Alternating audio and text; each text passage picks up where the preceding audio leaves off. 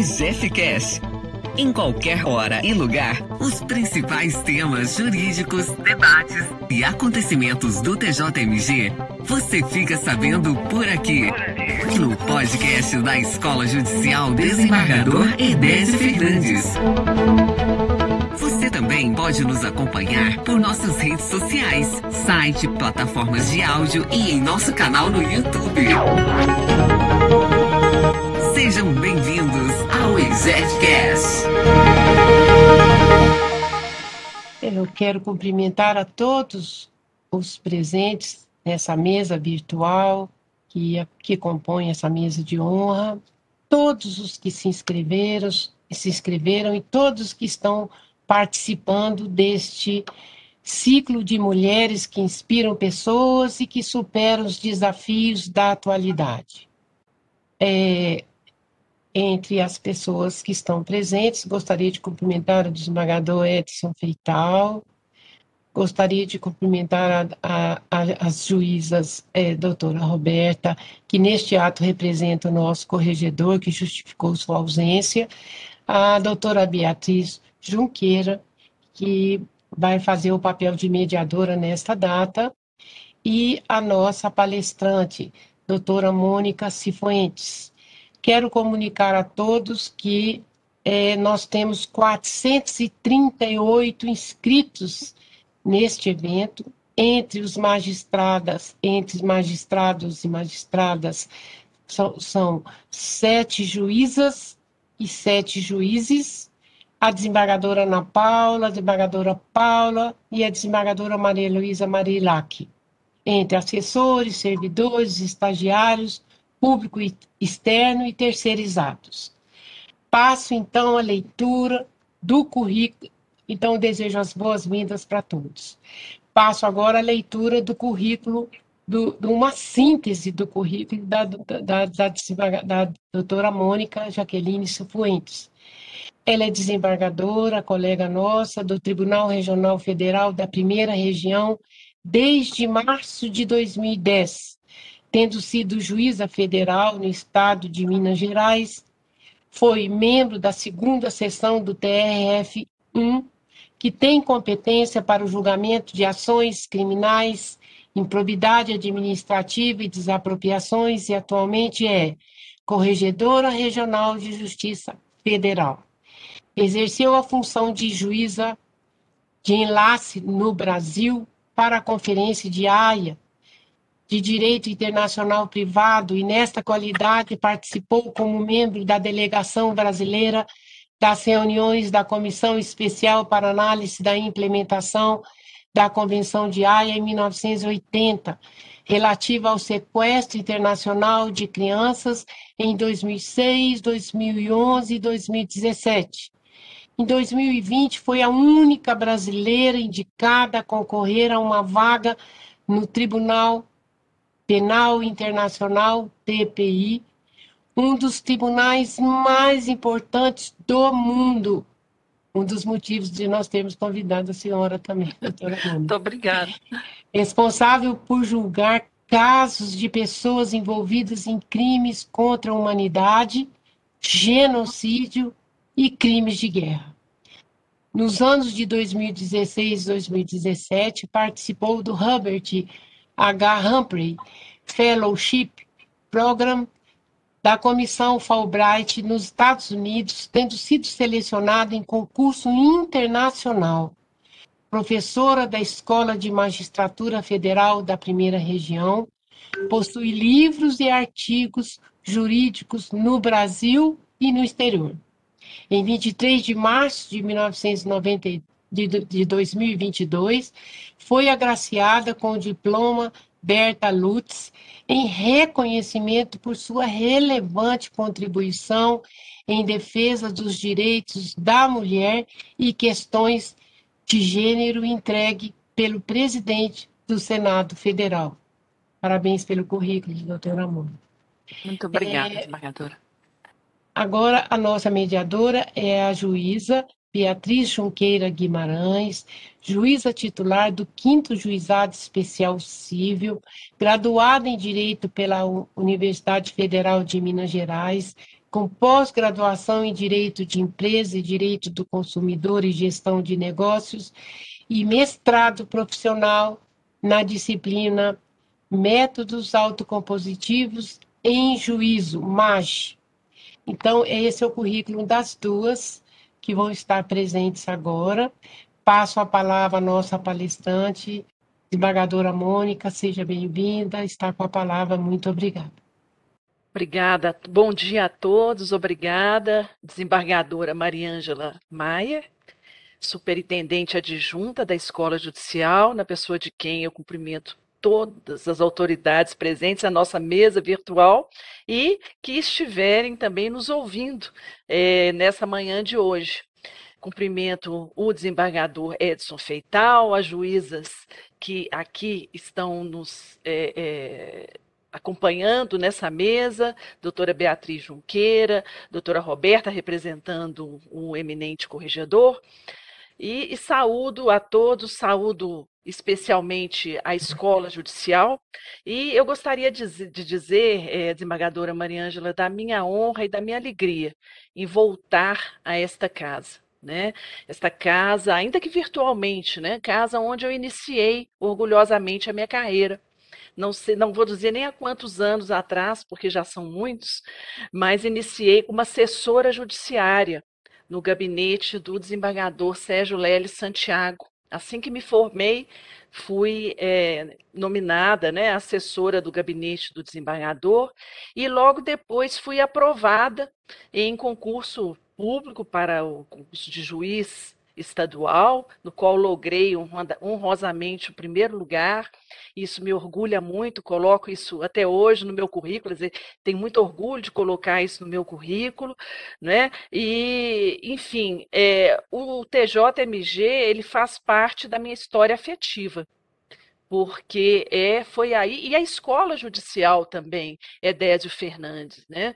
É, a escola, é, ela teve uma participação muito importante na minha vida, desembargadora Mariângela, porque três das pessoas que contribuíram para a formação dessa escola, é, eu a, a, elas fui muito ligada na qualidade de monitora, na qualidade de amiga, né? O desembargador Sérgio Leiro Santiago, com quem eu trabalhei, o desembargador Sálvio de Figueiredo Teixeira, de quem eu fui monitora durante muitos anos na disciplina Processo Civil, e o saudoso professor Ricardo Fiuza, é?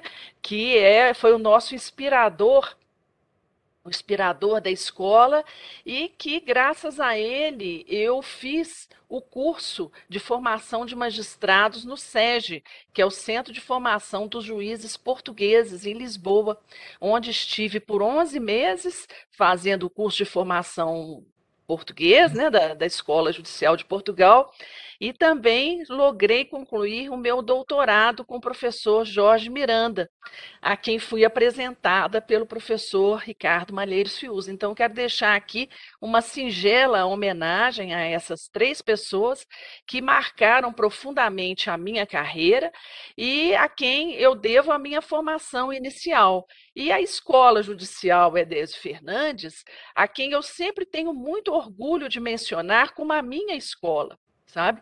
A escola que foi pioneira na formação dos magistrados, e, inclusive foi a primeira escola né, ligada a um tribunal de justiça do país, e acho que nós mineiros temos sempre de fazer essa menção, porque é um distintivo para nós do povo de Minas Gerais e que nos coloca realmente à frente, e é o que a escola tem demonstrado até hoje na, na organização de cursos, inclusive como esse. Né? Esse que eu estou aqui tendo a honra de participar agora, esse ciclo de discussão sobre questões relativas à participação feminina no Poder Judiciário. E eu gostaria, inicialmente, é, desembargadora Mariângela, é, juíza Beatriz Junqueira, juíza Roberta, de dizer que eu poderia começar aqui é, trazendo, é, trazendo dados estatísticos, trazendo a parte doutrinária, trazendo, enfim, informações, a convenção da ONU sobre é, contra todas as com a eliminação de todas as formas de discriminação contra as mulheres, não é? Dados do CNJ, enfim, eu poderia iniciar a minha apresentação falando sobre tudo isso. Mas o que eu acho mais interessante nesse momento, a par de toda essa necessidade de se falar cada vez mais sobre a necessidade do empoderamento feminino, especialmente em instâncias de poder e muito particularmente no poder judiciário, é trazer a nossa experiência pessoal sobre essas questões.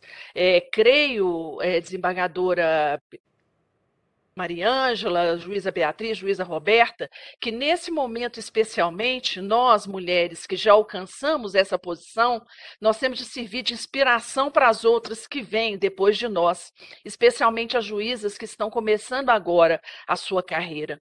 E nada melhor do que é, mostrar, demonstrar a nossa experiência. E desembargador Edson, não vai aqui nenhuma forma de discriminação contra a participação masculina de, de jeito nenhum.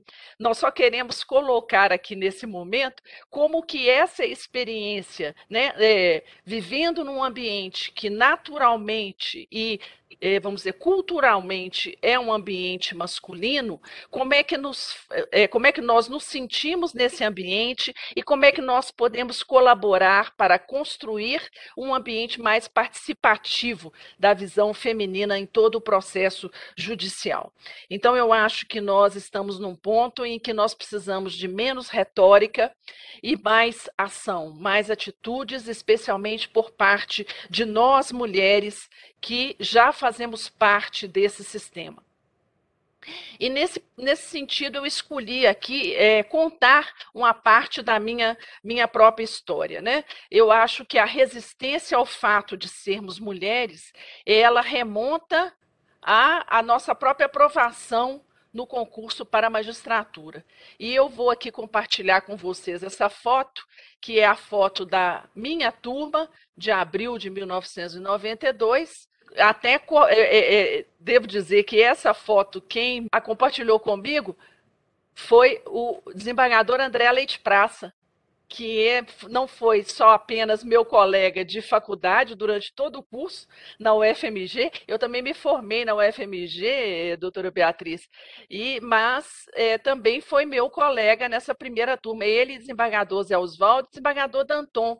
Nós somos todos da mesma turma, né, de, de colegas aí que formamos na UFMG e depois fomos aprovados nele, nesse 13º con, é, concurso aí para a magistratura em abril de 92, e essa é a nossa foto, não sei se vocês já podem ver aí, à frente do, do Tribunal das as escadarias do Tribunal de Justiça, e veja, somos essas seis aqui, mulheres aqui na frente, e atrás a bancada masculina é, no, é, pelo menos umas quatro vezes maior do que nós. Éramos seis, acredito que aí deve ter uns 30 homens, eu não, não, não sei dizer assim é, de cabeça quantos, mas eram a proporção era muito, é, de, é, muito desigual. Né? Depois, então, a minha vida continuou. Eu fui juíza em Contagem, fui juíza em Sabará. E, paralelamente, eu havia, estava fazendo o concurso para magistratura federal. Resolvi depois optar pela magistratura federal, coisa que até hoje eu devo dizer que não sei se fiz a melhor opção, porque o que eu gostava mesmo era dos casos da justiça estadual aquelas questões ali de família, questões criminais, tanto é que depois eu fui até para a jurisdição criminal, porque sempre gostei muito de analisar fatos. Sabe? Mas, enfim, é, eu sempre acho, eu, eu tenho essa impressão, desembargadora, que essa, essa, essa forma de resistência que nós sentimos no dia a dia da nossa função, ela é mais acentuada quando nós estamos no segundo grau de jurisdição quando nós estamos no primeiro grau, há uma certa assim, independência é, da, da, do que nós decidimos, do que nós fazemos, enfim, somos únicas a decidir as questões, então isso nos coloca numa posição um pouco de proteção e um pouco também de, assim, é, de domínio da situação. É um pouco diferente quando nós estamos em segundo grau, em que nós temos, principalmente numa corte especial, em que temos de dividir a bancada com um número maior, um número predominante de colegas do sexo, do sexo masculino, essa situação se mostra um pouco mais é, difícil de manejar, ou pelo menos nós enfrentamos um pouco mais de resistência. E eu vou dizer para vocês que esse, eu vou contar uma história que aconteceu comigo e que para mim foi assim um, um, marco nesse sentimento. É, logo que eu cheguei no, no, tribunal, nós tivemos, fui fazer parte da corte especial e nós somos aqui poucos magistrados, né? Nós somos 27 ainda aí uma lei eh, determinando a nossa expansão, a expansão do tribunal, mas nós somos poucos, né? E o presidente colocou em votação algum assunto do que, que eu não me lembro, e os, os colegas foram votando, né? E eu, então, num determinado momento, quando chegou o meu momento de votar, eu falei assim, mas, espera aí, eu acho que Vossas Excelências estão analisando essa questão sob um ponto de vista que não é o mais adequado. Eu acredito que isso possa ser analisado por esse, esse e esse ponto de vista e que o resultado poderá ser mais é, de acordo com a, a, nossa jurisprudência, a nossa lei. E aí houve assim um certo silêncio, né? E o colega que veio depois de mim, ele virou e falou assim: Pois é, mas então, como é, eu estava pensando aqui nesse momento, é, é, essa questão pode ser analisada sobre outro ponto de vista da jurisprudência e nós então poderíamos analisar assim, assim, assim, e eu então tenho um voto divergente. E não mencionou o meu voto. O que veio a seguir eu acompanho o desembargador fulano de tal, não vou dizer nome, eu acompanho o desembargador fulano de tal, acho que ele tem razão e é, vou votar no mesmo sentido por esse e por esse motivo. Eu peguei e olhei aquilo assim e falei assim, é, com licença, desembargador, mas quem inaugurou a divergência fui eu. Eu é que coloquei essas questões. Aí eles olharam assim para mim, inclusive eu olhei para um colega que estava do lado, não é assim, né, espantada com a situação, ele fez simplesmente isso aqui, ó, desconheceu totalmente aquilo que eu estava dizendo, né? Aí o outro colega para mim falou assim: Mas Vossa Excelência se importa? Nós aqui estamos num, num órgão colegiado se sou eu ou se é quem for que inaugura a divergência, não tem problema nenhum. Vossa Excelência não deveria se importar com isso. Aí eu virei e falei assim: olha, eu me importo sim, porque, na verdade, quem marcou a divergência aqui fui eu. Eu que estabeleci esses e esses parâmetros, né? E o colega, com todo respeito, que veio depois de mim, ele simplesmente reelaborou as ideias e colocou como ideias próprias. Bom, passou, né? Mas nesse momento eu assim senti exatamente porque eu, eu gosto muito dos americanos, dos norte-americanos, porque eles dão nome às coisas, né? E quando a gente dá nome às coisas, parece que as coisas ficam mais fáceis de serem assim traduzidas, a gente fica com maior facilidade de elaborar os sentimentos e as atitudes. E eu vi que naquele momento há, duas, duas figuras de comportamento típica masculina tinham ocorrido. A primeira, o que eles chamam de propriating, propriating, que é o seguinte: é quando o homem se apropria da ideia da mulher, exatamente reelabora, né, levando os créditos em relação àquilo que ela disse. Isso é mais comum do que é, a gente imagina. Né?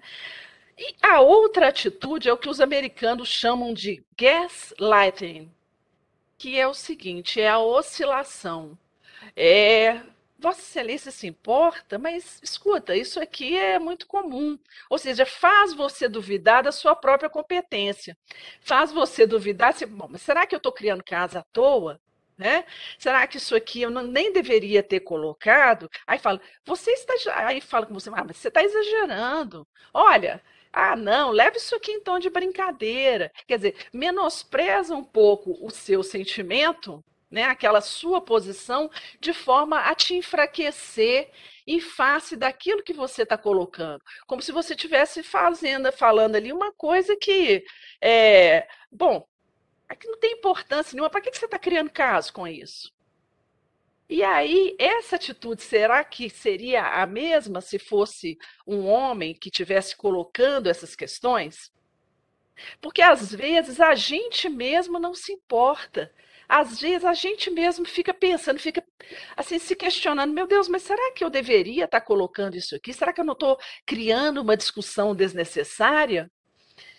Quando a gente vai absorvendo esses comportamentos, a gente começa a verificar que não, não é questão de ser desnecessário, é questão de marcar uma posição não apenas como mulher, mas como membro de uma instituição que merece o mesmo respeito que os outros colegas.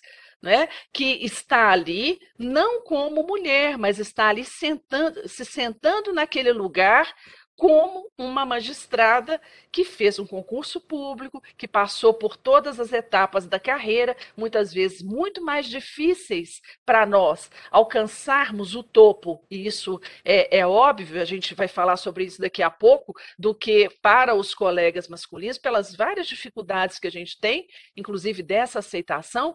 Então, quer dizer, não é que seja é, irrelevante não é que seja maquinação da nossa cabeça, não é que seja exagero. É uma posição válida e necessária diante daquilo que nós representamos e do nosso papel naquele órgão colegiado.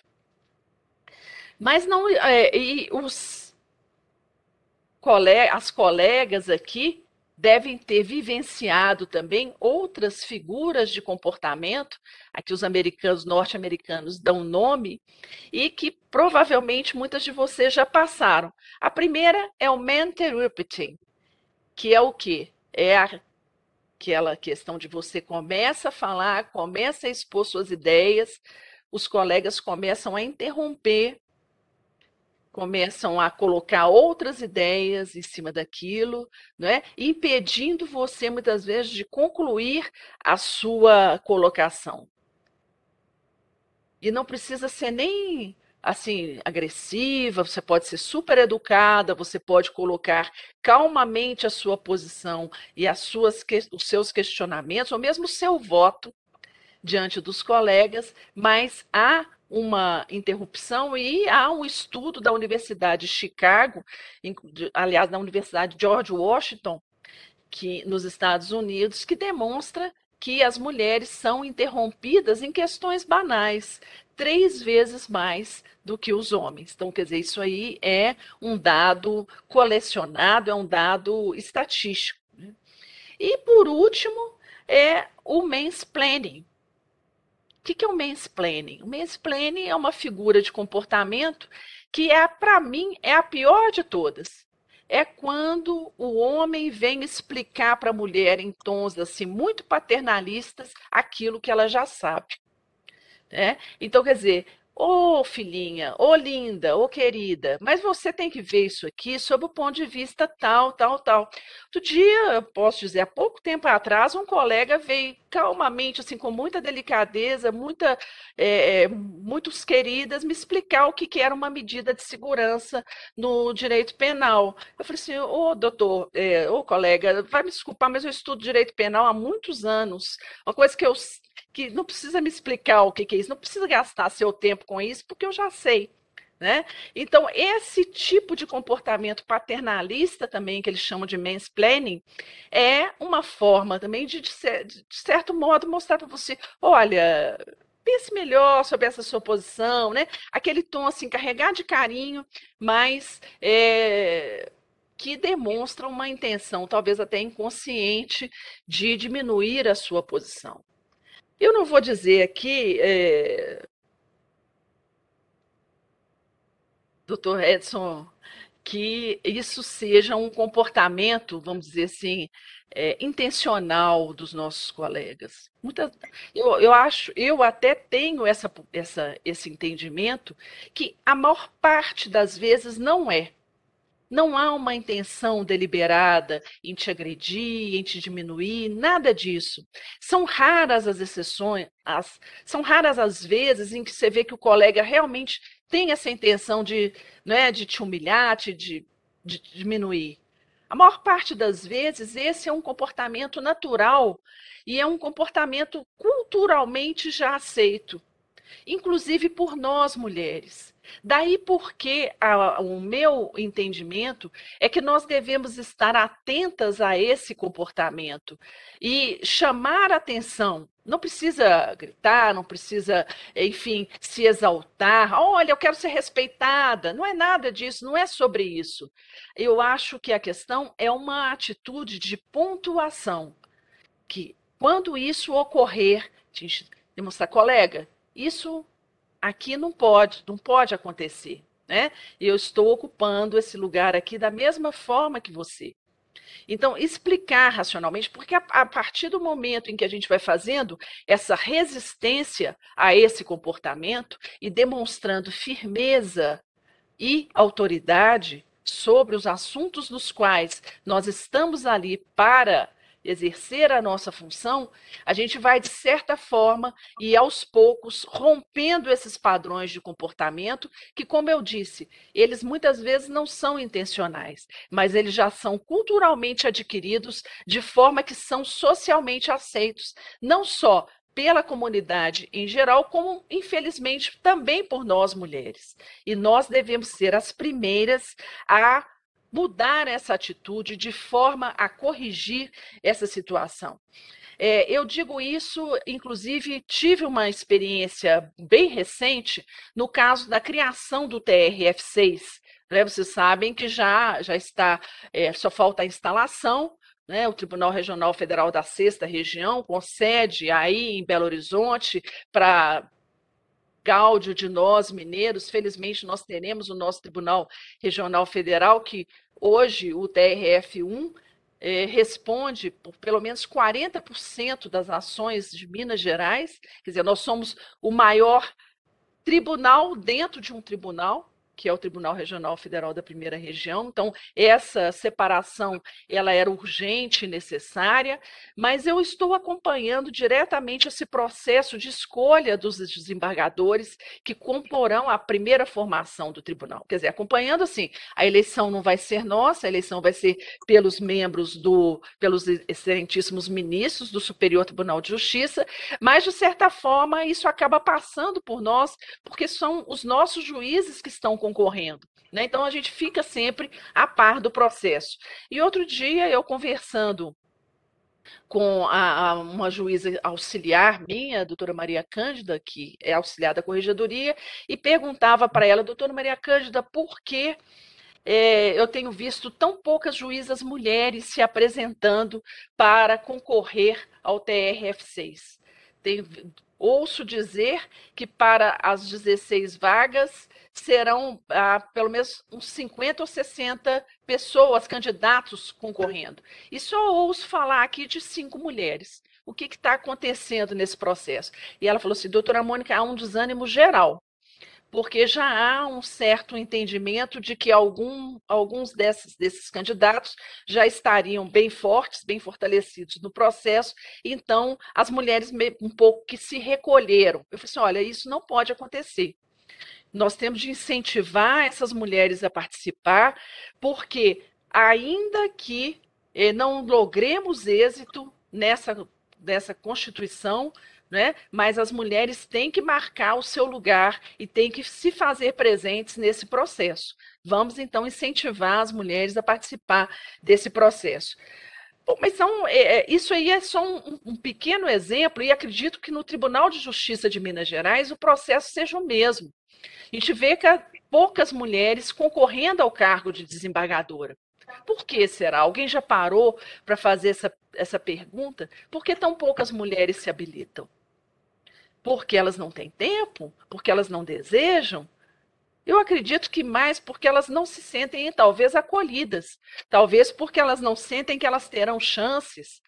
E isso faz com que as nossas chances de alçar os tribunais superiores seja cada vez menor. Eu, por exemplo, agora eu também estou concorrendo ao Superior Tribunal de Justiça. Há uma, são duas vagas. Somos três mulheres apenas concorrendo. Né? É, se van, alguma de nós vai entrar em lista, é um mistério, a gente não sabe ainda o que, que o tribunal. Mas qual que, já que a lista será quádrupla, o que, que nós, todas nós, né, temos é, reivindicado? Que desses quatro, pelo menos um, uma, uma, uma candidata, seja uma candidata mulher porque vai, veja bem, numa lista de quatro, quatro homens concorrendo, né, serão encaminhados para o presidente da República escolher dois. Então, acho que é esse ponto que nós devemos sempre bater, desembargadora Maria Ângela, de fazer com que as mulheres participem do processo. Há uma frase sendo dita muito correntemente é, hoje em dia, que é a de que mulher, é, lugar de mulher é onde ela quiser. E eu fico me perguntando, de fato, é o lugar onde ela, quer, onde ela quiser. Mas é onde é que nós queremos estar? Nenhum, para nenhuma de nós, como também para nenhum dos homens, né? Qualquer posto que você queira alcançar, ninguém coloca tapete vermelho estende, te dá flores e te recepciona tudo é fruto de uma luta. Para que as mulheres alcancem esse lugar em que elas querem estar, em que elas desejam estar, é preciso que elas também se posicionem para lutar por esse espaço. Ninguém vai colocar tapete de vermelho para nenhuma de nós chegar à ministra do Supremo, à ministra do STJ, à desembargadora do TJMG, à desembargadora do TRF6, à juíza federal, à juíza estadual. Nenhuma de nós vai chegar nesse, nesse ponto gratuitamente. Todas nós temos de nos esforçar para alcançar essa posição. E é isso que eu acho, desembargadora eh, Mariângela, desculpe-me, né, eu vou ser breve nessa minha exposição, porque acho que há muito o que discutir, mas creio que a contribuição da nossa geração de magistradas para a geração que está vindo depois de nós é exatamente isso: é o exemplo pela resistência e é o exemplo para marcar posição marcar posição do seguinte: estamos lutando por alcançar os melhores postos, estamos lutando para que nossa opinião seja ouvida e estamos aqui defendendo o nosso lugar, não como mulher, mas como magistrada dentro dessa estrutura que é feita democraticamente para atender ao cidadão, atender a todos. É, eu estava ouvindo uma entrevista, tem até na internet, da antiga secretária de Estado dos Estados Unidos, a Madeleine Albright, que infelizmente faleceu aqui em março deste ano, e ela dizendo de que quando ela entrou na carreira diplomática, diplomática e quando ela foi alçada a, né, ao posto de secretária de Estado dos Estados Unidos, que foi a primeira vez que uma mulher ocupou esse posto, ela sentiu inúmeras resistências, inclusive até a forma como ela se vestia era observada, e ela achava aquilo muito estranho, porque ela falou assim, nunca vi nenhum colega em que se comentasse sobre a sua vestimenta, sobre o que ele estava usando. Né? E, e ela começou a sentir isso e começou a atuar dentro da política externa americana com esse intuito de fazer, trazer para o centro da política americana a questão relativa à presença das mulheres, porque ela disse: a mulher ela traz sim uma facilidade de relacionamento pessoal, uma facilidade de compreensão a, situações geral, em geral, especialmente em situações de guerra, onde a mulher naturalmente é a maior das vítimas, que a visão masculina muitas vezes não traz. Ela falou assim: ninguém aqui está é, defendendo que haja um mundo regulamentado ou dirigido somente por mulheres, mas que as mulheres façam parte desse processo. E ela coloca como essencial que as mulheres se ajudem, coisa que a gente não vê, né, doutora Beatriz, doutora Roberta, doutora Maria Ângela, a gente não vê as mulheres se ajudando. Ela fala assim: é essencial que as mulheres umas se ajudem às outras a alcançar esses postos, a alcançar é, não só somente os postos, mas essa compreensão. Porque não basta que a mulher alcance o posto, é preciso que ela tenha uma compreensão da visão feminina e da importância da participação feminina nesse processo. E ela conclui essa entrevista dizendo: There is a special place in the hell for women who don't help each other. Existe um, um lugar especial no inferno para as mulheres que não se ajudam. E essa frase é uma frase forte, ela fala isso com muito humor, com muita versatilidade, como era característica dela, né? Inclusive tem aquela passagem maravilhosa em que ela começou a usar os pins na lapela, porque o Saddam Hussein a, a comparou a uma serpente. Assim, essa mulher é uma serpente. E começou a circular folhetos em Bagdá dizendo que ela era terrível. A primeira entrevista que ela foi falar sobre Bagdá, ela colocou um broche com uma serpente assim na lapela, né, para poder dizer assim, se você acha que eu sou serpente, olha ela aqui. Mas então é isso. É, é, vou finalizando por aqui, é, desembargadora Mariângela, fazendo essas pontuações que creio importantes nesse momento e agradecendo mais uma vez à Escola Judicial Edésio Fernandes por essa oportunidade maravilhosa de estar aqui de volta à minha casa e com essa oportunidade de falar para vocês. Muito obrigada. Parabéns. Magnífica a sua fala. E você conseguiu, Mônica, você quer que trate de você, então será você, colega. É, você conseguiu passar muita informação importante para nós todas, muitas mulheres ouvindo, e realmente falta um pouco mais de coragem, porque efetivamente os espaços estão aí para serem ocupados e as mulheres têm que criar coragem tem que seguir em frente, tem que buscar esses espaços, com certeza. Parabéns pela sua palestra. Vou passar a palavra à, à, à nossa juíza, doutora Beatriz, por favor. Obrigada. É, Mônica, muito obrigada. Estou vendo aqui o chat da EGEP. Isso é uma luz para nós, né? Muito importante pontuar isso, que a minoria tem que estar presente. E a senhora trouxe com muita propriedade a importância de que nós ocupemos os nossos espaços e que a minoria seja ouvida, a minoria seja respeitada. Temos aqui uma, uma pergunta da Helenice falando que existem muitas mulheres que não que dizem que a gente não deve questionar esses comportamentos machistas ou do patriarcado, o gaslight, o mansplaining, e que deveríamos apostar numa comunicação não violenta. E a pergunta dela e nossa também, o que, que a senhora diz para essas mulheres que pensam nessa, nessa aposta da comunicação não violenta? Eu não acho, Beatriz, eu agradeço a pergunta, é realmente interessante. É, eu acho que aí parte, essa pergunta ela tem origem em uma, uma má compreensão da própria situação, se me permite. Porque não se trata aqui de ser violenta, não se trata que de usar linguagem agressiva. Quando você combate esses comportamentos, é o que eu disse desde o início, você pode combatê-los mostrando a sua posição, mostrando o que, que, está ocorrendo, né, fazendo uma resistência a essa posição, mas não precisa ser violenta, não precisa ser agressivo, porque ser violento e ser agressivo não é a, o comportamento ideal nem para homens e nem para as mulheres. A partir do momento em que você começa uma agressão verbal ou começa uma, uma atitude que pode vamos dizer assim, criar desconforto é, emocional para qualquer pessoa, essa atitude ela não é correta na sua origem. Todos nós devemos nos respeitar como profissionais.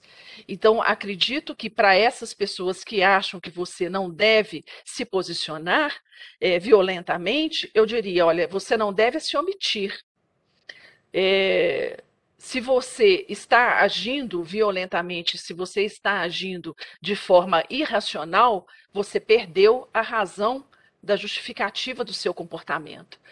Uma coisa é você se omitir, outra coisa é você se manifestar de forma coerente, racional, de forma assertiva sobre esses processos. E eu acho que é assim, Beatriz, que nós devemos compreender a situação. Certo. É, desembargadora Mônica, é, nós, temos, nós temos visto, ultimamente o CNJ parece que descobriu essa importância da participação feminina, né, essa participação da mulher. Nós temos a resolução 224 e a 225. E a mim é muito cara essa, essa questão de. A gente falava antes de, da abertura aqui sobre a senhoria Rondônia, e eu vi em Rondônia, onde o tribunal já cumpriu a resolução 225, incentivando a participação feminina no Poder Judiciário. Infelizmente, aqui em Minas, nós ainda não temos essa resolução. A nossa participação ainda não está formalmente é, incentivada. Então, eu gostaria que a senhora passasse para nós, que é até uma, uma, uma ansiedade minha, de saber como é a participação feminina, o que a senhora acha de, dessa, desse incentivo para que a mulher venha participar no Poder Judiciário.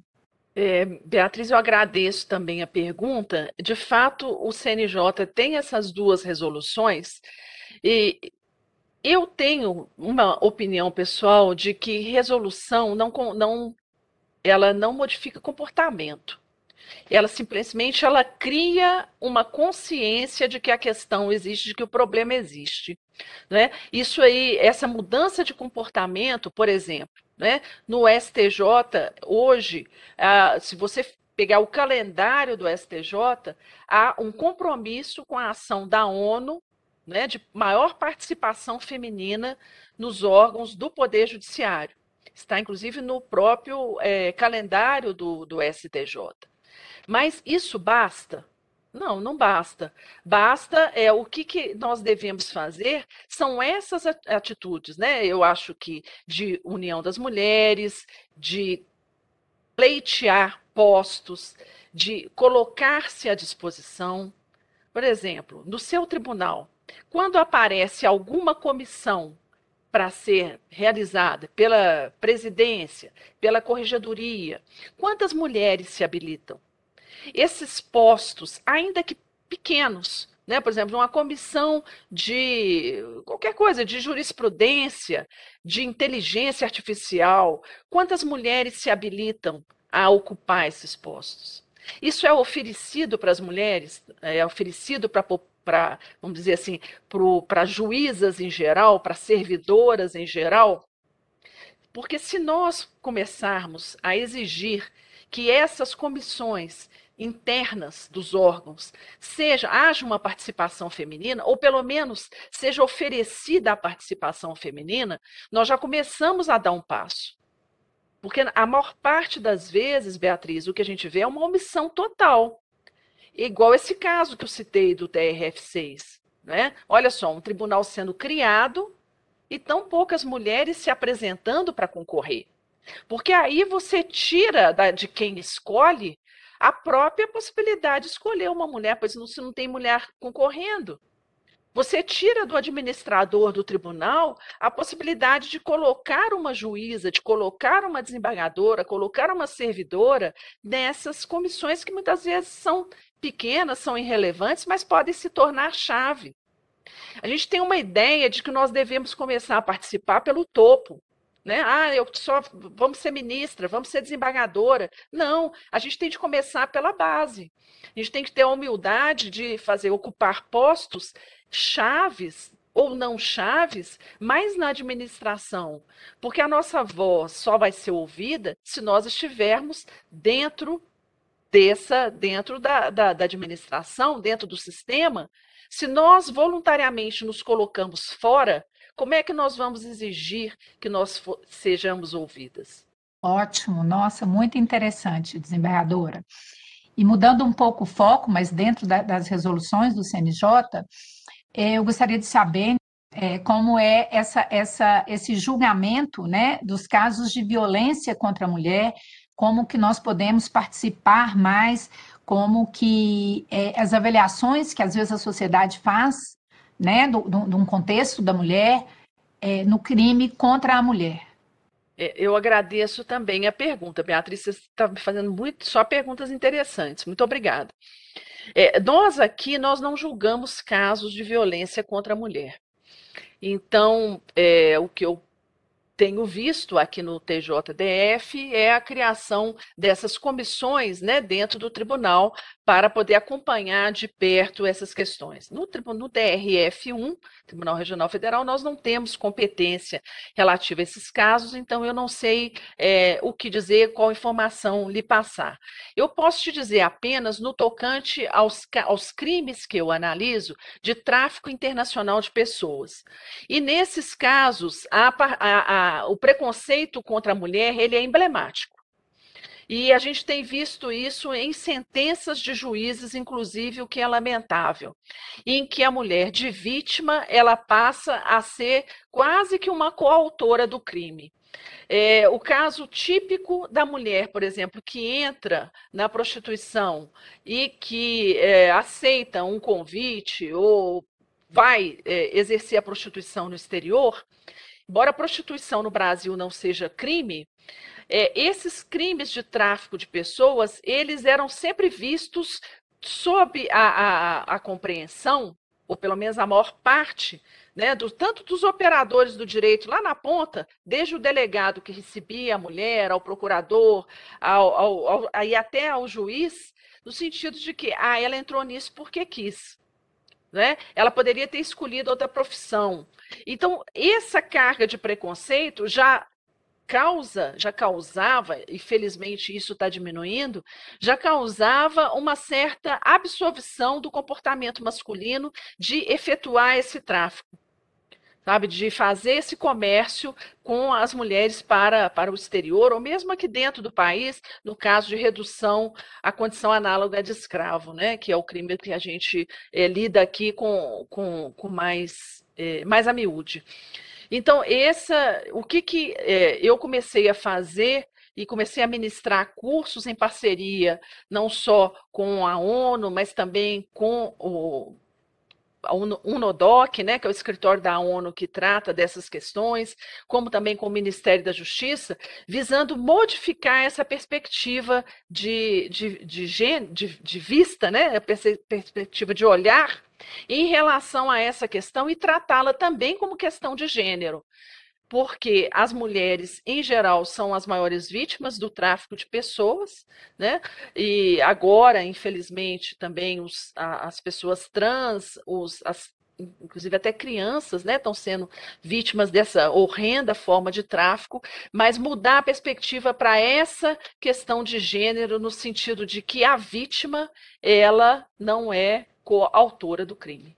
Doutora Mônica, é encantada, estou vendo aqui pelo chat, é, as considerações da senhora, eu fiz algumas anotações aqui que talvez vão servir para a minha vida diária mesmo, essa, essa, essa importância de nós nos incentivarmos a participar, seja no que for, seja numa comissão, seja em uma ação, né? Porque nós também temos atividades para fazer e temos que nos enganjar mais. É importante que as mulheres reconheçam, elas mesmas, nós reconhecemos a nossa, reconheçamos a nossa importância, o nosso papel e cumprimos né, essa função histórica que nós temos de participar, de propiciar é, um julgamento, uma participação com equidade de gênero. Eu agradeço a senhora demais pelas palavras, assim, foi uma aula para mim, é, fico muito feliz né, de participar desse painel junto com a senhora. Roberta, minha colega, uma honra estar aqui com você. E estou devolvendo a palavra, desembargadora Mariângela. Antes de mais nada, é, antes de devolver, desembargadora, é, agradecer a senhora por mais essa oportunidade. Assim que eu entrei na magistratura, eu fui cooperar em uma vara onde a desembargadora Mariângela estava lá. E ela todos os dias me colocava para cima, me incentivava e me falava realmente as dificuldades, os percalços que é a vida da mulher profissional a vida da mulher na magistratura, mas como era bom, como era interessante. Então, fica aí uma mulher que também me inspirou muito. Muito obrigada, desembargadora. Obrigada pelas palavras, Beatriz. E você tem razão, a doutora Mônica, ela trouxe muita luz hoje e muitos ensinamentos que são importantíssimos para as mulheres, já que o programa é dedicado às mulheres que inspiram. Só passar uma informação que eu acho que é, é importante, do, desembargadora Mônica, é que Minas é, é, se colocou como é, pioneira na criação de uma Câmara especializada na Lei Maria da Penha. Não sei se a senhora teve você teve conhecimento. É, e coincidentemente, aí há, houve a oportunidade de remoção para ela, e, e aí acabaram ficando entre os cinco desembargadores que fazem parte dessa Câmara, quatro mulheres. Então, é, é, e um homem. Né? Então, só para a senhora saber, desembargadora Valéria, desembargadora Karen, é, desembargadora é, é, Maria das Graças Rocha e, e, e, o desembargador Eduardo Machado. Então, é, efetivamente, isso, de certa forma, mostrou que as mulheres estão, de repente, fazendo algumas opções. E neste, o, o tribunal vai vai passar por um processo eleitoral no próximo dia 29, só para notícia também, são no, é, quatro candidatas mulheres inscritas, o número é pequeno, né? mas é um número que tem uma certa significação. E por que isso? Porque nós temos menos de 20% de mulheres no nosso universo de desembargadores aqui. Então, isso também é, tem uma certa significação, mas eu acho que é importante que isso aconteça da melhor forma possível.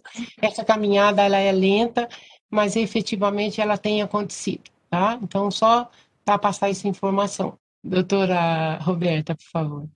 Eu quero também agradecer a oportunidade, um prazer conhecer a desembargadora Mônica né, tão ouvida, né? Eu já ouvi falar muitas vezes seu nome aqui em Minas e pelo Brasil afora, justamente pela sua coragem em se posicionar, né, e marcar presença e, e falar né, das dificuldades, porque meu concurso aconteceu 13 anos depois do da senhora e nós éramos apenas nove mulheres.